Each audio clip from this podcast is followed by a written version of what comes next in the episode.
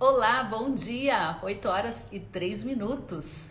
Vamos começar aqui junto comigo o programa Justiça e Conservação. Vou aguardar o pessoal chegar aqui a nossa transmissão.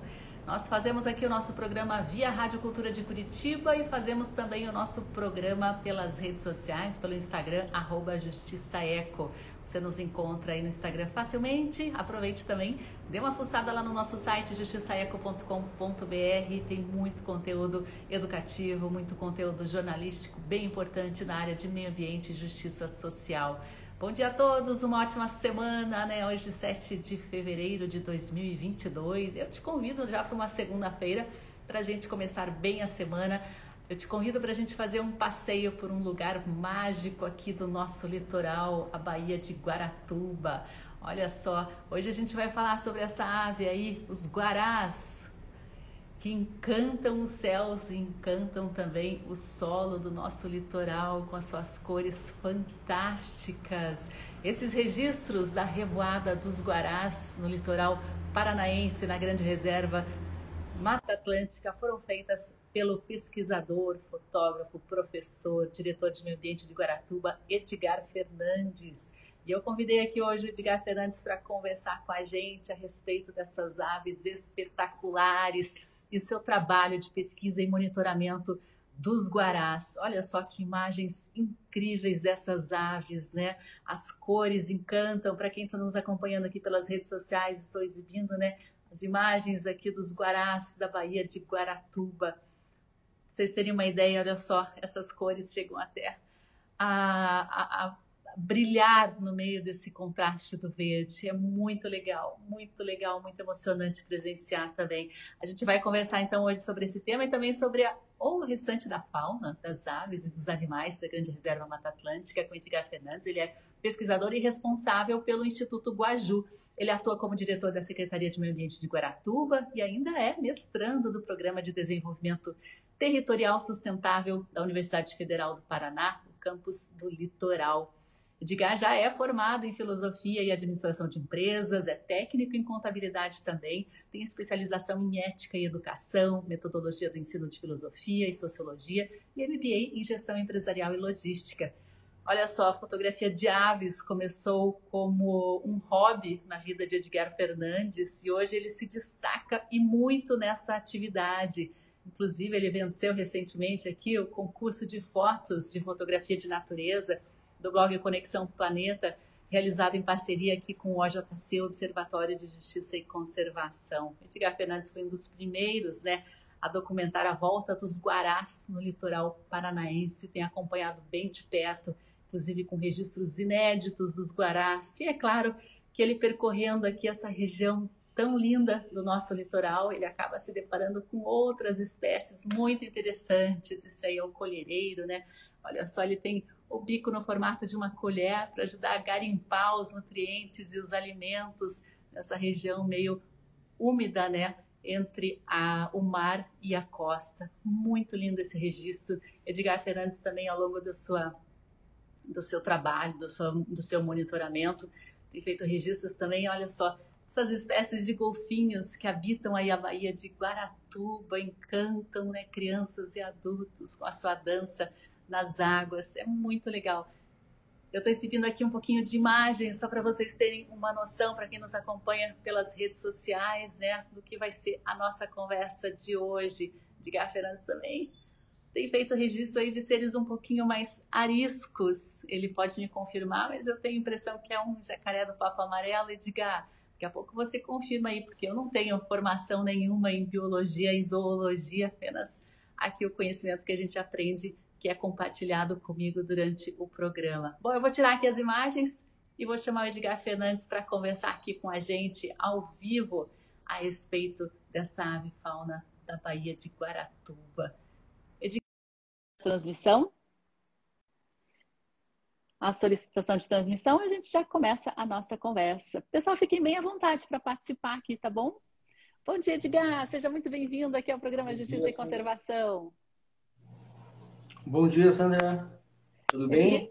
Tudo bem, queria te parabenizar pelo trabalho, né? Por inclusive ceder essas imagens aqui para a gente exibir no nosso programa. Que fantástico, né? É um trabalhinho mais ou menos que você está tendo aí, hein? Não, um trabalhinho, mas ele é prazeroso, né? A gente vem aí no longo dos anos registrando e criando um banco de imagens para o Instituto Guaju e para quem quiser ter esses registros da Bahia de Guaratuba, está à disposição. Está à disposição, tem o site ali do Instituto Guaju, que tem inclusive é, registros inéditos, recentes aí de um Guará Branco no meio da, daquela turma toda colorida, Edgar.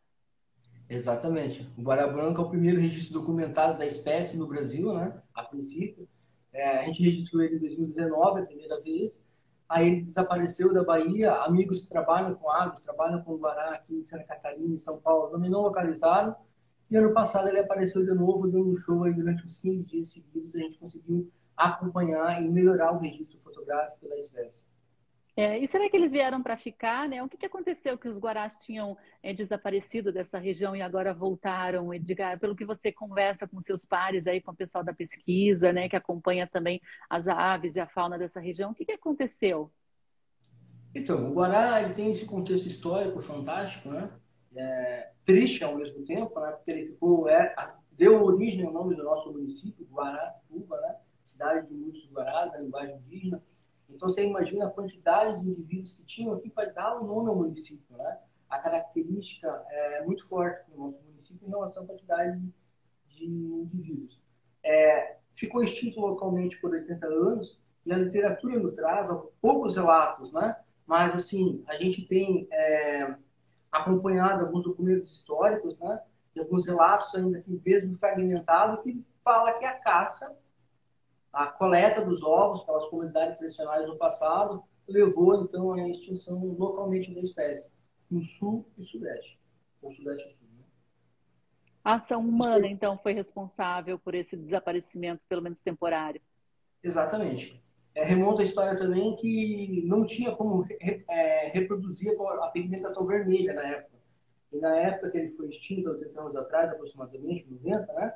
É, o ornamento dos acessórios para chapéu, né, colares, enfim, uma série de situação.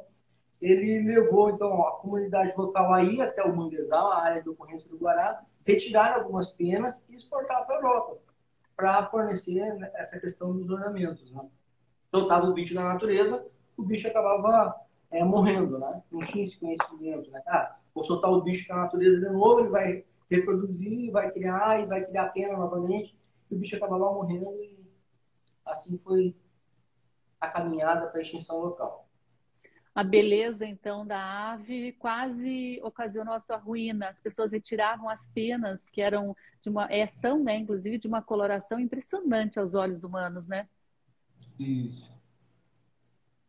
Isso é muito triste, né? Mas ao mesmo tempo, que bom que deu certo desse, da espécie retornar ao seu habitat, né? A gente tem até alguns. O Rafael está comentando que a volta provavelmente é de um excedente de população no litoral de São Paulo.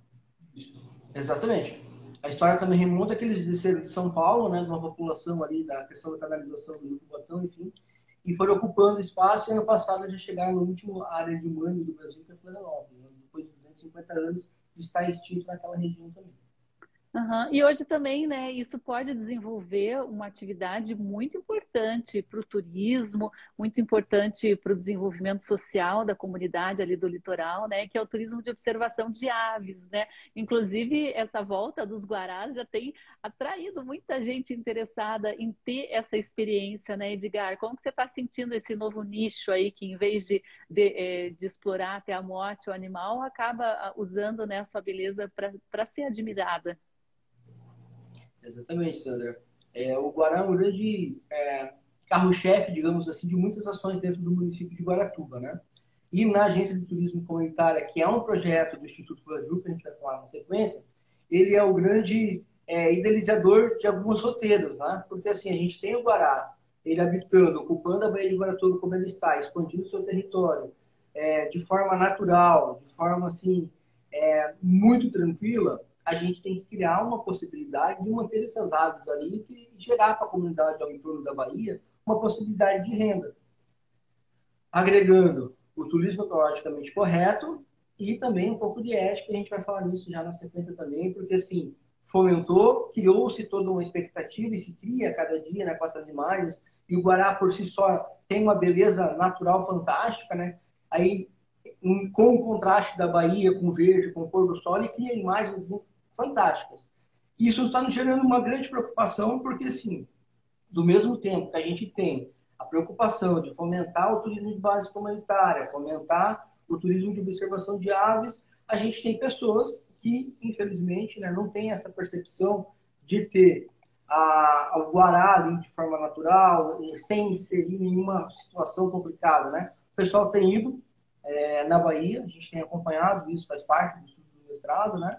E tocando música no final de tarde, porque assim, ele faz um trabalho muito legal de forma natural, né? Para a Bahia, e no final da tarde ele retorna para uma ilha só, para dormir. Então eles dormem todos agrupados no mesmo ambiente. Então cria um movimento, um balé das aves muito interessante, muito legal. E o pessoal tem indo lá para tocar saxofone, bar, buzinar. É, tem que ter um pouquinho de prudência, um pouquinho de ética, para não ocorrer o que aconteceu no passado, da ave ficar extinta novamente. E se a gente não criar essa percepção, essa educação ambiental, digamos assim, provavelmente as aves vão procurar um lugar é, mais tranquilo, né? um lugar mais assim seguro, digamos assim, ela possa estar ali é, desenvolvendo o seu dia a dia. É, eu já presenciei, inclusive, a galera do jet ski, dos barcos ali, né, passando muito próximo a, aos bandos de guarás. Isso é muito triste, né? Porque é uma falta de respeito. O bicho está ali sossegado, né? E é incomodado sempre, né? O ser humano parece que falta um, um assim um caminhão de noção, né? Sim. É, e você e tem a, a... Oi? Desculpe, pode prosseguir, Edgar. Que está dando um pouquinho de delay, às vezes eu acabo te interrompendo aqui. Ah, tá. A Baía de Guaratuba, ela é propícia para a observação de aves, do turismo ecologicamente correto, né? Porque ela está inserida dentro de uma APA, no seu contexto. Né? Guaratuba está com 65% do território dentro da área de proteção ambiental, que são mais de 200 hectares, né? 200 mil hectares, é, que abrange todo o município de Guaratuba. Isso é, contribui consideravelmente para que a Bahia esteja da maneira que ela está hoje, né? A gente precisa criar políticas públicas, a gente precisa trabalhar essa dimensão é, da conservação, de projetos que estejam interligados com, diretamente com a Bahia, com a conservação desse espaço maravilhoso. Lembrando que o mangue é o é, berçário da vida marinha, né? Muitas espécies dependem desse ecossistema. É, o mangue, às vezes as pessoas não têm muita noção da importância, né? Mas acho que a maioria dos animais marinhos tem alguma fase da vida ligada ao mangue, né? É um ambiente que de longe assim parece um, lamaçal, mas é riquíssimo, né? Riquíssimo em nutrientes. É muito importante tanto para as mães ali, né, depositarem seus ovos, até para os pequenos, né, para os filhotes passarem a primeira fase da vida em segurança, né, em algumas águas, águas mais calmas e nutritivas, né, Edgar? Isso. Essa, Agora... imagem que você está, essa imagem que você está passando é fantástica, né? O Guará ele tem toda uma coloração, quando ele está adulto, né, vermelha, e quando ele está no período reprodutivo, é, ele fica com um bico escuro, como na imagem, uma coloração bem vermelha, a perna bem rosa, e o macho tem esse saco gular embaixo do pescoço. E no período de reprodução ele usa para cortejar a fêmea. Ele infla esse saco gular, dando aí um charme, digamos assim, para atrair uma fêmea e dar sequência na sua ecologia, né? Agora, essa cor, né, Edgar, para quem não sabe a origem, né, é, queria que você explicasse como que uma ave consegue, né, esse tom tão fantástico, não é bem um vermelho, nem um coral, né? Não sei que cor exatamente se define essa, essa, essa tonalidade. Isso. O Guará tem, uma, em sua trajetória, em seu desenvolvimento, é um, muito legal, né? Ele nasce com a coloração escura, preta, né? E vai inserindo, então, a pigmentação, o catachantina, o caroteno dos caranguejos, principalmente, né? É, na sua dieta alimentar e ele vai mudando de cor, vai se transformando ao longo da sua, da seu desenvolvimento. Então, ele nasce com a coloração escura, ele fica, quando ele sai do ninho, na coloração é, branca e cinza, com a inserção dessa, desse pigmento, né, dessa substância na sua dieta alimentar, ele vai se transformando e ficando vermelho. Ele só, ó, esse é um jovem recém-saído do ninho, né? Então ele fica essa, essa coloração característica, né, dele é, antes de se tornar então adulto. E a partir daí, com exceção do caranguejo, ele começa a ficar pigmentado, é, malhadinho de vermelho, assim, né, em várias partes da, do seu corpo, até ficar totalmente vermelho, que aí sim, ele está é, um animal adulto e propício para a reprodução. Ele só vai ter quatro penas na ponta das asas, né? É, de coloração que não seja vermelha. É uma coloração, a gente fala que é preto, né? Mas é um azul marinho bem, bem específico, tá? A gente é acaba usando a coloração preta porque dá o contraste ali, ele parece que é uma coloração preta. Ah, então é um azul marinho. Ele tem uma carinha muito simpática, né? O bebê Guará. Olha só que fofura. Agora, Edgar, recentemente você fez um registro inédito de um Guará aqui, é, aparentemente adulto e branco. O que, que foi isso? O que, que você descobriu a respeito dessa imagem? Essa imagem é um marco para a espécie, né? É, não tinha sido registrado no Brasil ainda é, um, um Guará com variação leucística esse é o primeiro indivíduo que a gente registrou lá em 2019, na Baía de Guaratuba. Quando a gente observou ele a primeira vez, no dia 20 de agosto, achamos, ó, um guará, né? Branco, desbotado, enfim. Ele é um guará na coloração rosa, um quase branco, né? Diferente aí do, do albinismo, que ele ficaria todo branco, né? A variação leucística ele tem essa característica de desbotar, por exemplo, assim, a coloração do indivíduo. Então ele tem esse marco, né? Ele foi em 2019 registrado pela primeira vez. E aí foi aquele, né? A gente entrou em contato com vários pesquisadores aí. E o bicho sumiu da Baía de Guaratuba, sumiu aqui na região. A gente não teve né, notícia nenhuma, nem em Santa Catarina, nem em São Paulo, enfim. Aí, ano passado, durante o monitoramento da ave, que a gente faz a cada 15 dias, né? É, na Baía de Guaratuba, a gente conseguiu é, identificar ele empoleirado, né? Numa, com a maré alta, junto com um grupo de mais ou menos 200 indivíduos. Deu aquele contraste, né? E a partir daí a gente começou a sequenciar a nossa saída naquele período e durante 15 dias a gente conseguiu acompanhar. Agora desapareceu de novo. Então, a gente ah. não tem noção para onde ele vai, ou se ele fica por aqui, ou se ele fica mais para dentro dos mangues, né? se fosse possível anilhar, né, com o objetivo de pesquisa. Parece um fantasma, né? Ele aparece e desaparece. Agora, vocês deram algum nome para ele? Vocês batizam as aves? Como é que é a relação aí com, com os bichos e os pesquisadores? Isso. A gente tem, dentro do Instituto Guaju, o projeto Amigos do Mar, com as crianças, são mais de 60 crianças que transitam por esse projeto, né? E a gente, para trabalhar e materializar a fala, porque você falar para uma criança, falar para um jovem que não tem conhecimento com a vivência de falar que é um guará com variação leucística é meio complicado. Então a gente colocou o título Guará Branco, que fica mais fácil para a gente passar as imagens, conversar e criar essa consciência da, da, responsabilidade em relação às espécies, em relação ao Guará especificamente. Né? O Guará é utilizado pelo Instituto Guaju como espécie bandeira das atividades de educação ambiental. Então a gente é... possibilidades. É, é, é, uma espécie de bandeira, né? Tem um apelo muito forte, é um simbolismo extremamente alto, né? O Rafael aí fala sobre a cor, né? Vermelho escarlate, pelo que os ornitólogos definem essa cor. E no contraste ali com o verde, é algo ah, assim para você ver a, a, olho nu, assim, presencialmente, é realmente incrível. Agora, vamos aproveitar aí o gancho do que você estava falando, Edgar, dos projetos desenvolvidos aí pelo Instituto Guaju. Você falou da educação ambiental, que é muito forte, o município também desenvolve, né? Fala um pouquinho dos projetos que vocês estão tocando agora, mesmo com a pandemia. Isso. O Instituto Guaju, ele nasce lá com um grupo de amigos no ano de 2007 e formalmente em 2008, de amigos que estavam preocupados em relação à nossa eco-riqueza, essas possibilidades que o município de Guaratuba tem, né? Que é preciso desenvolver o território, porém com responsabilidade, com ética. Então eles criam e fundam, né? O Instituto Guaju.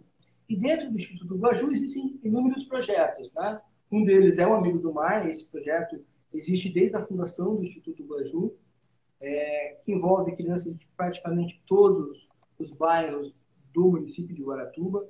E ele passou, né? É, de uma de um projeto localmente da nossa comunidade, com filhos e pescadores, buscando então, esse resgate cultural, para o município todo, é, trabalhando essas perspectivas. Né?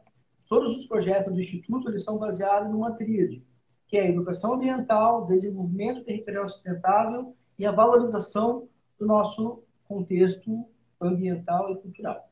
Então, a gente trabalha nesse viés. É, e vocês também têm uma, uma biblioteca digital que vocês usam nesse, nesse trabalho, né?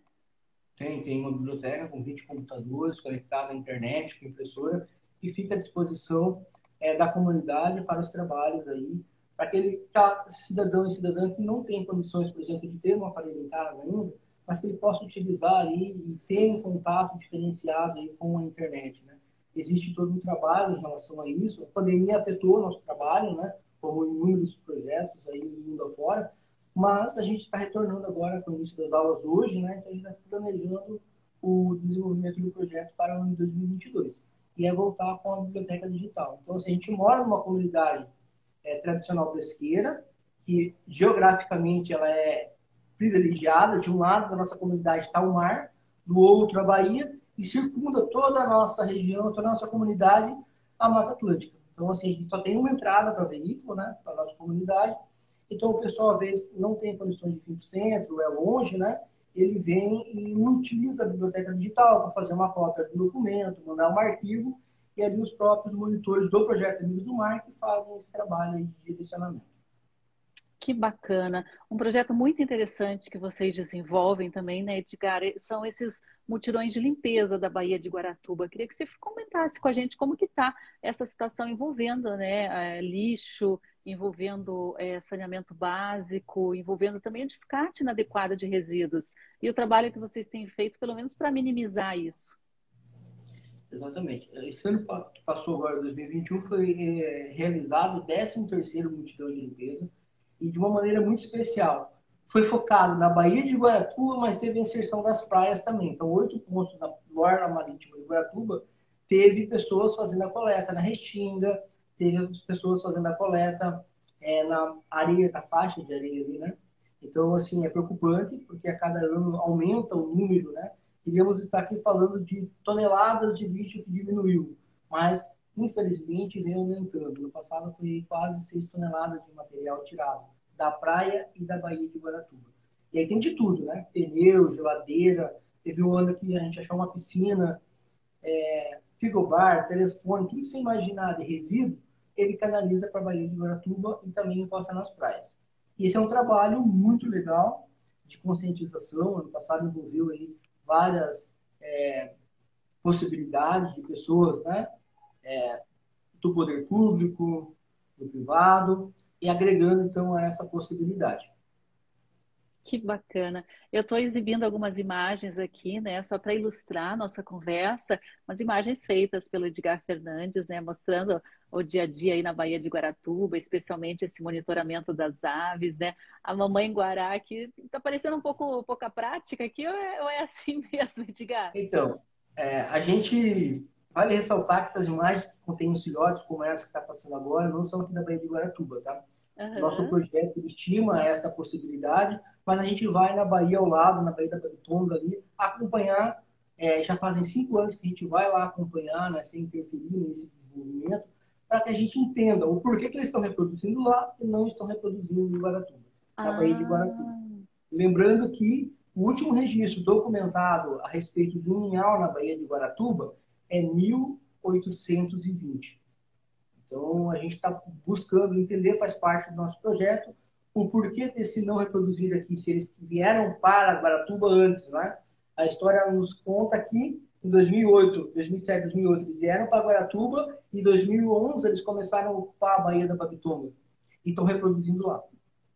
Olha que interessante. Então, ali a Baía de Guaratuba é, é um dormitório, a gente pode chamar assim? Isso. Se a gente pensar é, na prática seria, né?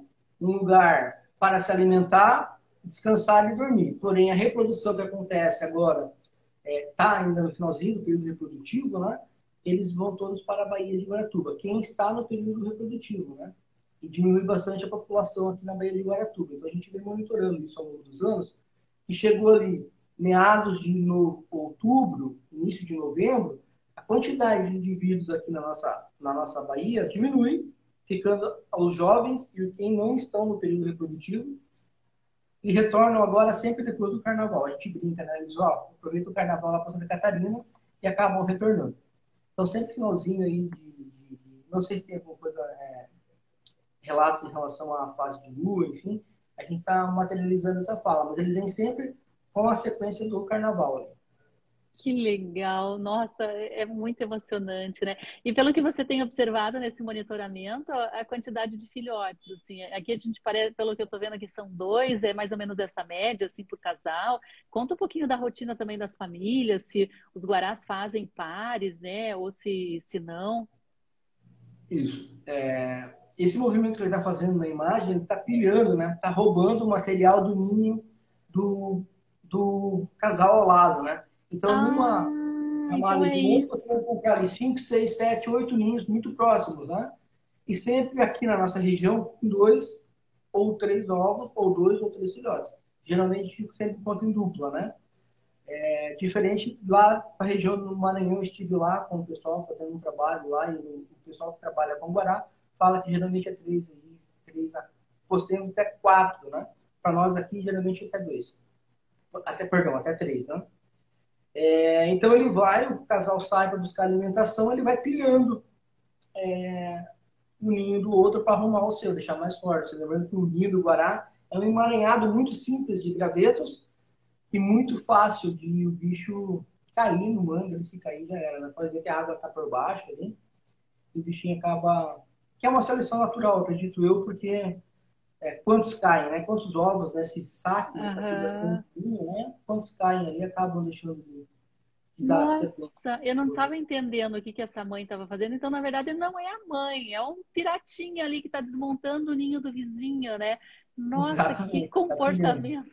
Tá muito interessante esse flagrante. E o filhotinho tá ali, né? Bem encolhido, não sabe muito bem como reagir, nem tem como reagir, né? Que interessante. Exatamente. E eles fazem bem pertinho da água. A gente vê ali, né, a água correndo embaixo do ninho, né? uhum. né? Se essa criatura ali ficar desmontando mais, pode cair na água. Então, acontece isso pelo que você tem acompanhado, você falou agora.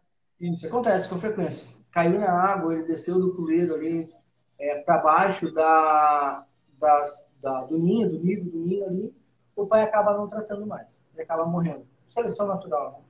Seleção natural. Olha, a Birgit está comentando, Edgar é um apaixonado pela natureza e faz trabalhos fotográficos maravilhosos, não só com o Guará, mas como exemplo também a jacutinga, o bicudinho do brejo. Jacutinga é um bichinho difícil de ver, hein? Você tem conseguido avistar? Tá em ameaça de extinção, né? Tá bem, bem em desaparecimento já.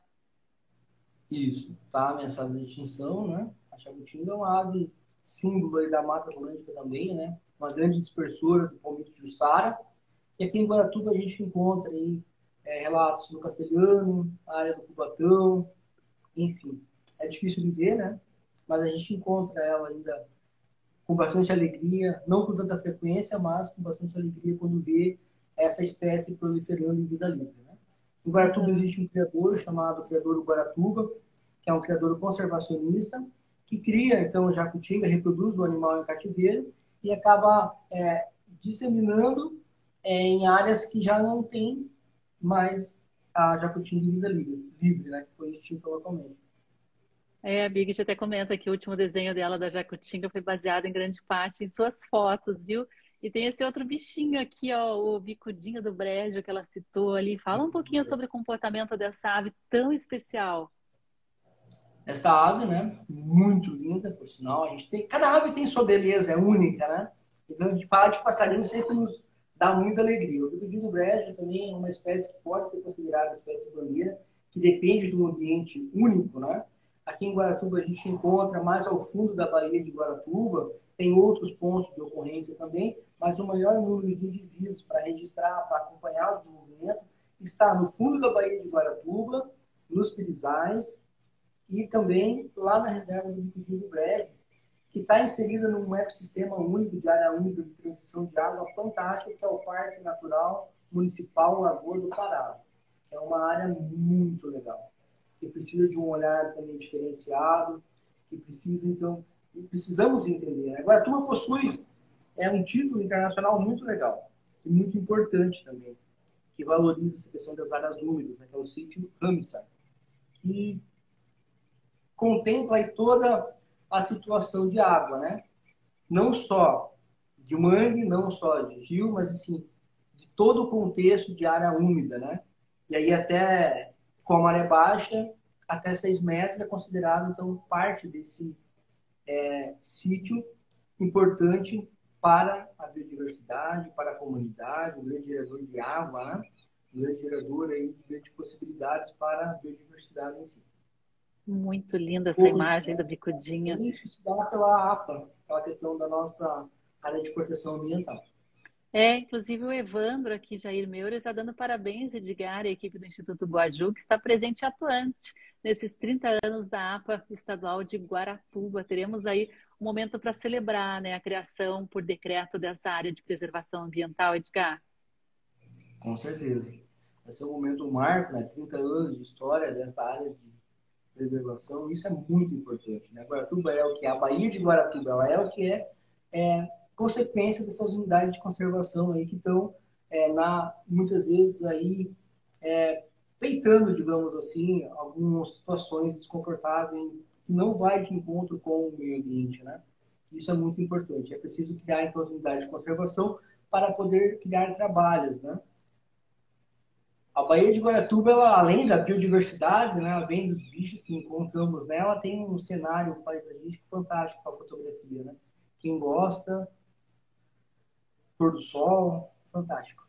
Lindo demais, né? A Ana Flávia está te dando os parabéns aí pelo trabalho, o Rafael Sobania também está dando os parabéns, né? Ele até comenta que registrou algumas vezes os bandos enormes, acho que de Guarás, em deslocamento da Baía de Guaratuba para a Baía de Paranaguá, Guaraqueçaba. E como que são os horários para a gente presenciar é, essa movimentação dos bandos de Guará? O que, que você tem visto aí que é mais fácil de avistar pela manhã ou no fim do dia? É, pelo por essa movimentação deles mesmo para dormir, para reproduzir?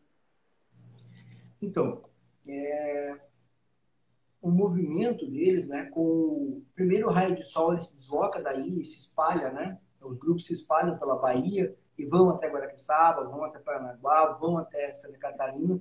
Lembrando que, né, até São Paulo há registro, né, de indivíduos que já foram anilhados na Bahia da Baritonga, passando por Guaratuba, a gente já registrou, e foi semanas depois encontrado lá em São Paulo. Isso é, demonstra que eles transitam por todas as áreas, né? É, o primeiro raio do sol da manhã, o bicho já sai da sua ida do dormitório, se espalha e vai buscar alimentação. No final da tarde, sempre em relação ao sol, o sol se põe na cadeia de montanha, na Serra do Mar, eles começam a retornar para a ilha para dormir, que é onde a gente consegue registrar é, a quantidade maior de indivíduos, né, com essas imagens aí de revoadas, fazem parte desse contexto, desse balé do final de tarde. Se a maré estiver baixa, eles descem no pé, na, na, no lodo, no banco de alimentação, por último minutinho, digamos assim, e depois todos sobem para a vegetação para passar a noite. Se a maré está alta, eles vão direto para as galhadas de mangue para se acomodar e passar a noite. O Rafael Metra aqui está te dando parabéns, show de imagens. Edgar Fernandes, as tuas fotografias estão uma poesia. Olha, e vocês ainda estão vendo uma reprodução que eu estou fazendo aqui da tela do computador, porque agora eu não consigo mais pôr pelo Instagram né, as imagens originais, só uma reprodução aqui do computador. Mas mesmo assim, Edgar, que maravilha, que olhar que você tem. a gente do Instituto, né, falo em nome de toda uma equipe, a gente fica muito feliz quando a gente recebe um feedback como esse, porque demonstra que, apesar de todas né, as situações, é possível contribuir, é possível é, disseminar essa questão do ecologicamente correto, e é, ressaltar a beleza que a gente tem enquanto patrimônio é, ambiental, enquanto patrimônio socioambiental, cultural, enfim. A gente fica muito feliz. Olha essa imagem do Guará, né? Com os pezinhos sujos de lama, é demais, né? E você consegue identificar, assim, um, pela imagem, uma idade aproximada, se é um indivíduo, o filhote, pelo que você falou, e os jovens, eles têm uma, uma tonalidade de, de pena diferente, né? Mas assim, quando eles já estão com as cores definidas, é possível você identificar macho, fêmea, um indivíduo jovem, um indivíduo mais idoso? Sim, é possível identificar um indivíduo jovem, né, o juvenil, quando ele está nessa fase de transição para adulto, e quando ele está completamente adulto, é mais difícil, né? Porque está totalmente vermelho e totalmente com essas duas características. Né? Fora do período reprodutivo, esse bico, que ali nessa imagem que está mostrando, ele está todo escuro, né, preto, ele vai ser um bico mais claro, né? Então a gente consegue identificar se ele está ou não fora do período reprodutivo. A questão de macho e fêmea é difícil, é, tem uma particularidade ali do tamanho da curvatura do bico, do tamanho da água e tal. É, mas é bem difícil identificar. No período reprodutivo, a gente consegue identificar pelo saco ovular, né? Aquele ninfo ali, que é aquele saquinho, a gente ah. consegue identificar um macho. Adulto, completamente adulto, como essa imagem, batendo o olho assim é mais complicado, tá? Uhum. Ah, ele tem também, como a gente mostrou agora há pouco, uma papadinha ali, né? Que você falou que ele usa para cortejar. E essa aqui é a pena que você falou que na verdade é azul e no contraste ali com o vermelho escarlate ela acaba parecendo preta. Ele tem essa. Isso, exatamente são as penas da ponta da asa, né? Olha que legal, são detalhes, né, que a gente vai aprendendo a respeito dessa espécie. A gente está aqui com o Tenente Fabiano Cecílio acompanhando a gente, dizendo que Edgar é um grande fruto de nossa comunidade do Instituto Guaju. Conta e aproveita a presença aqui do Tenente para falar sobre a equipe também do Instituto. Como que vocês têm trabalhado? Isso, o Fabiano ele é uma pessoa, um... aí dá para a gente ver aí a questão do, do jovem, ah. É, o Fabiano é o grande idealizador do nosso projeto, é o grande motivador e o grande facilitador, né? Se o Instituto existe até hoje, se os trabalhos existem até hoje, porque tem pessoas que se dedicam é, voluntariamente, se dedicam de corpo e alma, né? Para que as coisas aconteçam, o Fabiano é uma pessoa, uma grande referência para a nossa comunidade. Que legal. E agora você está acumulando também o cargo na Secretaria de Meio Ambiente, né, Edgar? Está hum. tendo muito trabalho aí. Como é que vocês estão lidando? Porque o meio ambiente então, é o principal tesouro que vocês têm em Guaratuba. Isso. A gente tem trabalhado em várias vertentes aqui na Secretaria Municipal do Meio Ambiente no combate à supressão de vegetação do bioma Mata Atlântica, a caça, a pesca, é, a ocupação de forma irregular, de maneira irregular, que degrada nosso ambiente tão rico e biodiverso, né? Então a gente vem trabalhando nesse, nesse quesito, trabalhando, tentando um planejamento, em ações pontuais para coibir é, ações, né? De desmate, principalmente, porque degrada nosso ecossistema tão importante para a natureza. Assim. É. E um patrimônio muito interessante que se tem aqui na Baía de Guaratuba, né, é a presença desses seres aí, né? Os golfinhos. Deixa eu ver se eu consigo exibir aqui as imagens do Edgar. Que coisa incrível, né, Edgar? E tem bastante, uma população até que razoável aí. Antigamente, né, era visto com mais frequência. Atualmente está sendo assim, quase ganhando a loteria de um, um animal como esse navegando pela Baía de Guaratuba. Se dá pela ocupação de embarcação, por pesca, pelo é, o número de lanchas, enfim há uma série de fatores né, que levam aí a gente é, cruzar com esse animal. Então, geralmente no fundo da Bahia, em águas mais tranquilas, a gente consegue ainda é, visualizar é, esses animais fantásticos. Né? É. A Eliane está... Uhum. A Eliane está perguntando aqui sobre as restingas em caieiras. Inclusive, teve um programa Plug agora, né? Esse fim de... Foi esse fim de semana, não consegui assistir ainda, vou procurar aqui na internet. Isso, foi. Teve um programa bem legal aí que a, é, retratou um pouco da nossa comunidade, essa comunidade tradicional pesqueira, um pouco do trabalho do Instituto Guanju e a nossa contribuição enquanto pessoas né, que se voluntariam para o desenvolvimento do local, para projetos, enfim. Foi bem, bem legal mesmo. Ah, e essa questão envolvendo a restinga, ela é bem polêmica e nem sempre as pessoas, os moradores, né, os turistas conseguem é, entender a importância de uma área de restinga. Como é que está a proteção dessas áreas? A gente tem feito um trabalho é, no sentido de conscientização, porque a área de restinga foi degradada, né, tanto pelo homem, na caída específica, pela força de maré, né, pela questão da próprio ciclo natural das marés, então, e a ocupação de maneira irregular em grande parte da nossa extensão da praia, né? E a gente vem trabalhando, tentando resgatar essa, essa questão da importância da restinga, porque ela tem um papel fundamental, né? Além de fixar dunas, ser uma área de proteção permanente, ela tem essa característica peculiar, tem uma série de indivíduos que dependem, né, desse ecossistema, depende desse, dessa região ali de transição entre a água, entre a faixa de mar, né, e a transição para a floresta, para a comunidade em si. Então, além de proteção, a gente tem uma série de outros fatores, né, importantes que envolvem a retina. E encadeado aí com o professor Fabiano, a gente está tentando restaurar algumas áreas ali, está plantando umas mudas, né, de restinga, para ver se a gente consegue gradativamente ocupar aquele espaço que ora foi restinga e hoje está é degradado.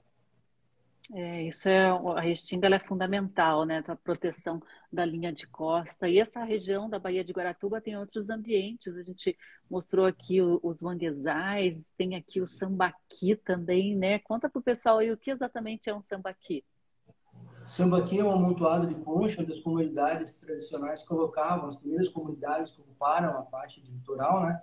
Depositavam seus artefatos, seus restos mortais e é um amontoado de concha. Essa imagem que está passando especificamente, ela está dentro do Parque Estadual do Boguaçu, que é o sambaqui do Boguaçu, conhecido como sambaqui do Boguaçu, né? Esse é um, um sambaqui fantástico, né? Vários artefatos já foram encontrados ali e a ação da, do rio, no caso, né? Está ali filetando, digamos assim, essa parede de sambaqui. Então, você, quem transita por lá no pode, tal, né? Tem toda uma questão aí é, diplomática em relação a isso, mas está sendo. A lancha passa, por exemplo, em alta velocidade e a marola está filetando esse patrimônio fantástico, esse samba aqui enorme que a gente está vendo no registro fotográfico.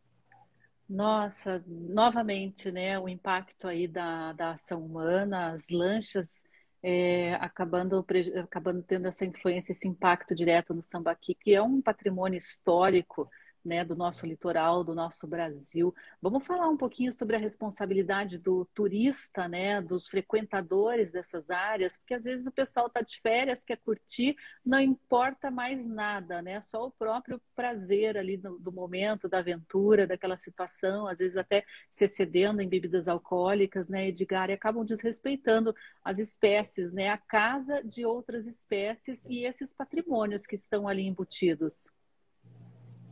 Exatamente.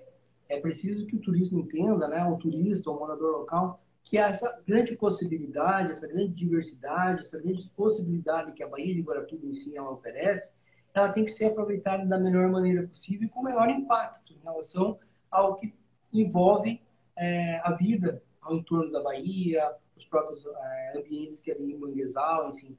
Eles precisam criar essa consciência. A gente está trabalhando nesse viés com trabalhos pontuais de educação ambiental, fomentando essa corresponsabilidade, né? Ele está sendo, ele está sendo, é, como posso dizer assim, ele está é, inserido dentro de um contexto que naturalmente é um grande adversário natural. Então ele precisa ter uma responsabilidade em relação ao número de resíduos que ele gera, que ele leve essa sacolinha, coloque dentro do plástico, leve para uma lixeira, não simplesmente desfrute de um refrigerante, de uma... Gente mais encontra, né? Refrigerante, cerveja, enfim, garrafas, né? E acaba jogando na embarcação ou quando atraca numa ilha para passar ali alguns momentos, acaba deixando seu resíduo ali. Isso vai para as áreas, né? E aí o bicho começa a, a inserir e é bem preocupante, levando à morte. É Tem uma tartaruga aí, Sandra, que é uma Sim. tartaruga, é um registro bem interessante esta, né? É um macho de tartaruga verde, é um dos primeiros registros do estado do Paraná, quando ela encostou ali, debilitada, né, do lado do trocador do ferryboat, a gente acionou o SEM lá, que é o trabalho que recolhe, a gente acompanha todo o procedimento, e esse bicho veio a falecer na sequência por a inserção de sacolas plásticas e de lixo, né? Bem preocupante. Então, um macho de uma tartaruga verde, de mais ou menos um metro e cinco, um bicho fantástico, cheio de vida, que acabou aí, né, inserindo na sua dieta vários resíduos e veio ficar doente e a falecer, infelizmente, né? Ai, que dó, né? Realmente, até o próprio plástico, né? Ele acaba em contato mais prolongado com o mar, ah, tendo né, encrustamento de algas, ficando com um cheiro característico muito parecido com a alimentação desses bichos, eles acabam confundindo mesmo. Tem que ter muita responsabilidade com o rastro que se deixa, né? Porque olha só, o indivíduo aqui já adulto, né, totalmente doente. Que notícia triste que você deu aqui, né, Edgar? Mas infelizmente isso é uma realidade. Os pesquisadores aqui do Centro de Estudos do Mar, da Universidade da UFPR Litoral, também têm percebido, né, é, um problema de imunidade nesses animais, algumas doenças, inclusive autoimunes, isso gerada pela poluição, pela ação humana, por essa contaminação plástica também, contaminação de esgoto, né, Edgar? Isso é muito preocupante. Preocupante.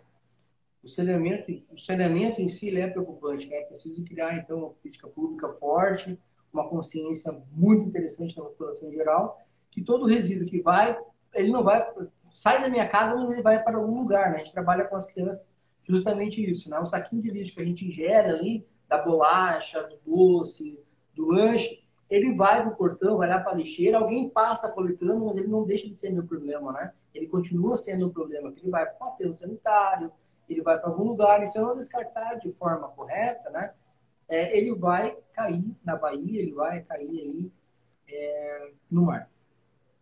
É, realmente acaba tendo um impacto, né? Olha só. Esse é o mesmo bichinho ali que você comentou, é o mesmo né? Bichinho. Uhum. É. E a gente tem um outro patrimônio aqui do litoral, né, da Grande Reserva Mata Atlântica, que são os papagaios da cara roxa, né, Edgar? Olha só, o Rafael Sobonia falou, inclusive, que já presenciou guia soltando foguetes para forçar as revoadas de papagaios da cara roxa. Completo absurdo, né? É um. Não chega nem a ser falta de noção, é uma maldade mesmo. Exatamente. Com o Guará também, Rafael, aconteceu a mesma coisa. Tá? A gente estava lá, se aproximando da ilha com monitoramento, é, duas embarcações atracadas, soltando rojão, foguete, para que o Guará é, voasse ao redor da ilha, né, que é o característico que ele faz esse dormir, e para fazer o melhor registro possível. Isso é um absurdo, né? Quando a gente fala nessas técnicas assim absurdas, né, para tentar conseguir um melhor registro, tentar conseguir a melhor foto, mas se você tiver paciência, tiver calma, entender um pouco da ecologia desse animal que você está querendo registrar, você não precisa interferir. As coisas vão acontecer naturalmente. Está aí então na tela o papagaio da cara roxa, uma ave que Guaratuba é o limite de ocorrência, né? Então aqui tem grupos é, não tão grandes, né? Ano passado, 2021, a gente contou 17 no dormitório. No ano anterior, 2020, foram 32 indivíduos durante várias saídas é, para monitoramento, contribuindo aí com a TIS, com a SPVS em relação a esse olhar, né? Porque a grande dificuldade geral, né, não só deles, nossa também enquanto projeto, é estar em todos os lugares, é estar se deslocando, é ter mão de obra, né? Porque assim, você tem que reagir com a razão, não só muitas vezes com o coração, né? A ave é bonita, o animal é belo, tem um enredo fantástico sobre, né? de recuperação, no caso do papagaio da cara roxa, mas é preciso criar uma consciência, é preciso estar antenado e é preciso sacrificar, né? Muitas vezes dessas pesquisas que ocorrem, a gente acaba arcando é, do próprio bolso para que a gente consiga ter dados e consiga contribuir para a comunidade em geral, né?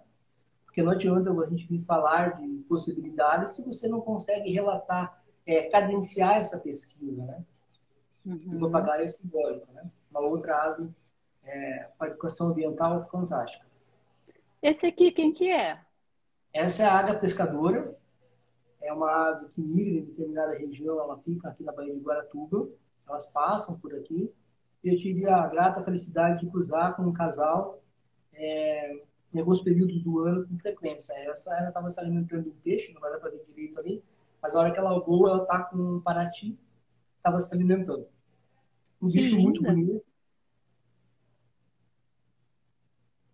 Linda mesmo. Uhum. É, o pessoal está meio indignado aqui com esses guias aí que a gente falou que soltam fogos, que espantam os bandos de aves para que elas se movimentem já na hora de dormir, né? A Isa da Mata, que guias são esses, né? A Eliane até comenta se eles receberam algum tipo de punição, se é possível punir um comportamento assim, se há alguma previsão é, na lei desse tipo de comportamento para se coibir. Então, a gente tem feito corpo a corpo, né? Quando a gente consegue identificar o problema, quando a gente está em campo, está nas águas, navegando, é, com o Barco Escola, que é um dos projetos do Instituto Guaju também, é o Barco Escola, a gente utiliza ele para pesquisa, utiliza também para o trabalho com as crianças e também na agência de turismo de base comunitária. O fato do Barco Escola se aproximar, daí o pessoal já tem essa consciência, opa, lá vem o pesquisador, então determinado é, situação que eu gostaria de fazer, eu acabo não fazendo, né? Mas a gente não consegue instalar todos os dias, né? Mas as pessoas que vão relatam coisas absurdas, né? Do foguete, do saxofone numa lancha de grande porte, né? Num pôr do sol maravilhoso, é cheio de caixas na embarcação, o cara tocando saxofone, curtindo, né? Aquele momento é, belo, maravilhoso, mas interferindo diretamente no ciclo da água. E quando influencia, há um grande risco dessa ave procurar um outro lugar, né? E aí você acaba desconstruindo todo o trabalho que é planejado ao longo da caminhada. E como é que você avalia a presença das comunidades tradicionais e elas também como aliadas na conservação? As comunidades locais, ela tem conhecimento de saberes fantástico, né? Muito daquilo que a gente desenvolve hoje em campo vem desde a convivência, desse dia a dia. Então, assim, existe o pescador tradicional, existe a pessoa que depende dessa relação, né, é, com a área de mangue, com o que aquilo que oferece, a Bahia oferece, e essas comunidades elas precisam sim ser preservadas, abrir um diálogo ainda mais em relação ao são conhecedores, né? São detentores de uma prática de vivência fantástica em relação à Bahia, em relação àquele contexto que ele está inserido. E a gente se apropria, digamos assim, né? É, desse conhecimento, ao se aproximar e buscar esse diálogo, essa contribuição e buscar esse trabalho. Eles são os nossos olhos na Bahia de Guaratuba, são as pessoas que estão ali no dia a dia, é, com aquela questão da subsistência. Né? Diferente daquele que vem com, é, que já tem a segunda, é um conflito, é um conflito danado isso, né? Mas o cara já tem um, um emprego, ele já tem um ofício, mas no lazer, na hora de folga, ele vai pescar é o cara que acaba passando a rede de forma irregular, vai pescar num lugar que não pode, é dentro do Rio Boguaçu, que é um parque, né? É, para pescar, para capturar, e tem só aquela questão da captura, né? O nativo, o morador ribeirinho, que depende dessa relação, ele tem essa consciência já no seu, na sua vivência, de que ele não pode pegar tudo, que ele tem que cuidar, que ele tem que preservar, para que ele possa ter na próxima é, na próxima andada. Vou dar o exemplo do caranguejo, por exemplo, nas suas andadas, né? O morador local entende que é, ele tem que deixar a fêmea, ele tem que deixar o jovem, ele tem que preservar a espécie para que no ano que vem ou na próxima andada ele possa usufruir. O cara que tenha, a pessoa que tem essa, esse instinto de caçador, digamos assim, de lá, lá, ele pega tudo, pega macho, pega fêmea e acaba é, dando um, um problema sério para a população, né? Esse caranguejo específico aí, que está passando na tela, eu chamo maré, que é uma das fontes da alimentação do Guará, tá? Seria Esse aqui ou o anterior? Esse aqui é bem vermelhinho, né? Esse é o espinhamoso, é. Todos têm a substância catachantina, o caroteno, né? Que é aquela substância que a gente é, fala com as crianças, né? Quando o pai e a mãe vai assar um, é, cozinhar um caranguejo, um camarão, ele deixa o animal meio vermelho, não deixa? Uhum. Aquela substância é o, é carotena, cataxantina, que o, o guará assimila nas suas penas, tá? E esse caranguejinho é a sua principal fonte de alimentação. São 15, né? A literatura traz 15 é, possibilidades de alimentação, sendo o chama amarelo os principais. Ah, e, e esse que os seres humanos assim consomem é o caranguejo sá. Ele está dentro do cardápio do guará também?